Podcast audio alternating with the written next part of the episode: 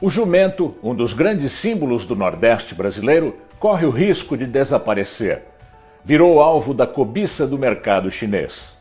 Trazido para o Brasil pelos colonizadores portugueses, logo depois do descobrimento, a espécie foi usada na agricultura e no transporte de carga durante séculos. Mas com a mecanização da agricultura e a popularização das motocicletas, o jumento deixou de ser útil para os nordestinos, porque sua carne não é consumida. Os jumentos, também conhecidos como jegues ou asnos, foram abandonados e passaram a vagar pelas estradas e campos em busca de comida. Grande parte do rebanho abandonado morreu de fome e de sede, mas, de repente, o jumento voltou a ter valor. Você se interessou por essa história? Então, antes de continuar, não se esqueça de se inscrever no nosso canal e ativar as notificações clicando no sininho. Em 2016, o Brasil começou a exportar couro de jumento para a China. Lá, a pele do animal é usada para produzir uma gelatina vendida para a indústria farmacêutica e de cosméticos.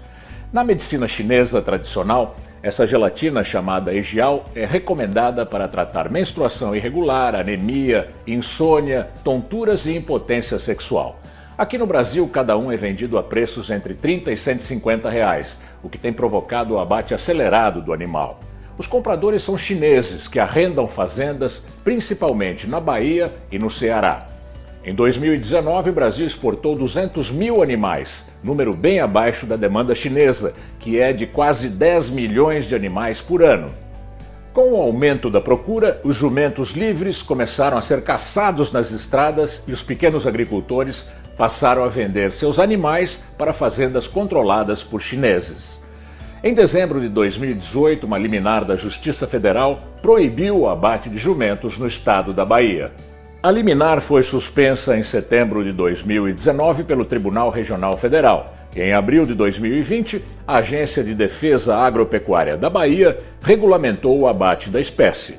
Ficou proibido o abate de animais com menos de 100 quilos, de fêmeas no último terço da gestação, e cada lote não pode ter mais de 40% de fêmeas. Mas essas medidas não são suficientes para impedir uma possível extinção da espécie, de acordo com entidades de proteção dos animais. A Frente de Defesa dos Jumentos calcula que até 2024 eles estarão extintos no Brasil, seja pelo abate em massa ou por maus tratos. Além da luta contra o abate, a frente atua na criação de santuários para a preservação da espécie. Um deles é o Parque Padre Antônio Vieira, em Santa Quitéria, no Ceará, que abriga mais de 3 mil animais. Mesmo com a ameaça de extinção, dificilmente o abate vai ser interrompido. Muitas pessoas, sem qualquer fonte de renda, dependem desse comércio para sobreviver. As organizações da sociedade civil estão firmes na luta pela preservação dos animais. Mas o jumento, um símbolo da cultura tipicamente nordestina, pode se tornar em muito pouco tempo apenas uma lembrança na história do Brasil.